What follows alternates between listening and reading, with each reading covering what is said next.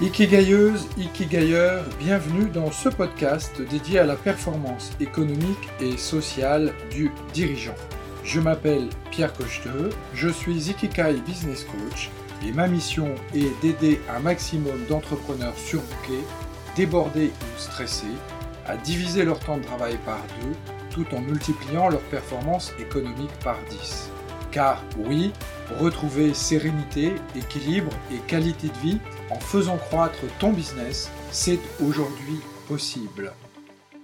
Ikegayer Stratège, bienvenue dans ce nouvel épisode de mon podcast dédié aux entrepreneurs bienveillants et ambitieux. Dans l'épisode précédent, nous avons vu pourquoi la vente n'est jamais le problème majeur des entreprises débutantes c'est-à-dire des entreprises qui partent de zéro et qui veulent faire décoller leur business model et mettre en place un système de vente régulier.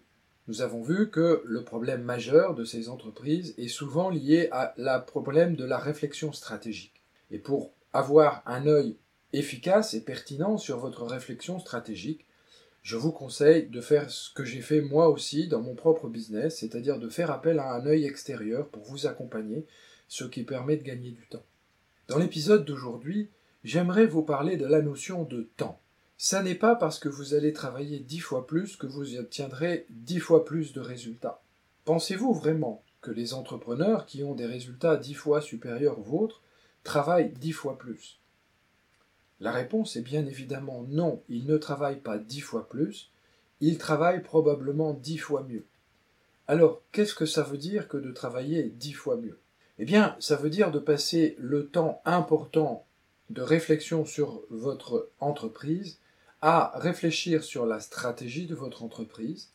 Ça, c'est la base, ce sont les fondations de votre entreprise. Si vous n'avez pas des fondations solides, vous bâtissez une entreprise sur du sable et l'édifice que vous allez construire va s'écrouler.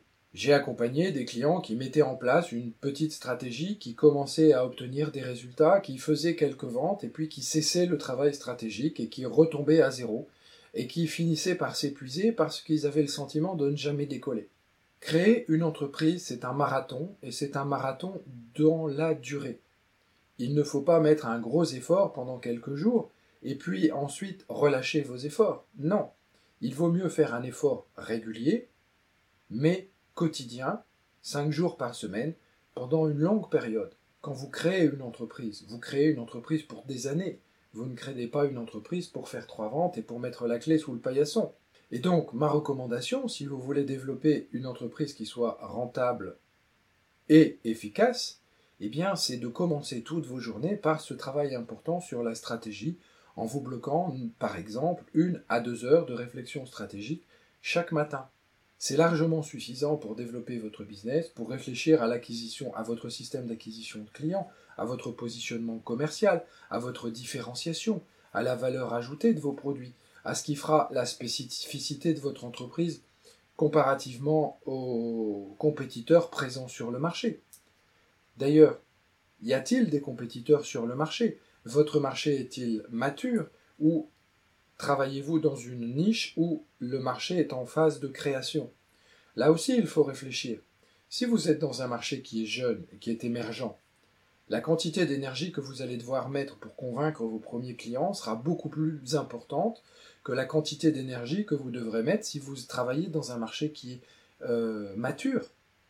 Et évidemment, si vous êtes dans un marché sursaturé, vous pouvez être certain qu'il existe des clients, mais qu'il y a également de nombreux compétiteurs présents sur le marché.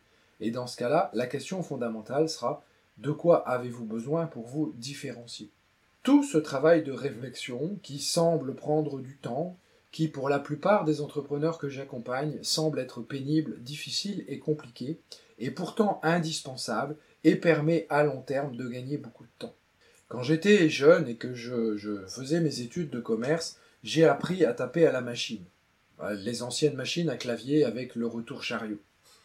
À l'époque, taper à la machine était considéré comme un travail de dactylographie plutôt réservé pour les filles. Désolé mesdames, je ne suis pas euh, misogyne, mais à l'époque, la mentalité de, la société était celle-là. Et donc évidemment, comme tous les jeunes garçons de 20 ans, j'avais du mal à travailler cet exercice.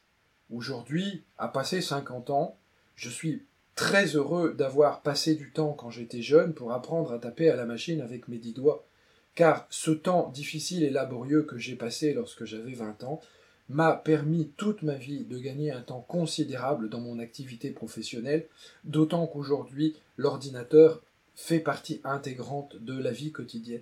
Cette compétence que j'ai acquise dans le passé et qui m'a demandé énergie et difficulté me permet aujourd'hui, m'a permis aujourd'hui d'écrire mes sept livres rapidement et facilement, sans avoir besoin de passer du temps sur me concentrer pour le taper. Et donc si vous vouliez gagner du temps, la première des choses consiste à accepter d'en perdre. J'espère que cet épisode vous a plu.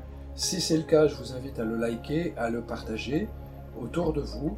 Et je vous remercie de votre fidélité et je vous donne rendez-vous pour un prochain épisode. A tout bientôt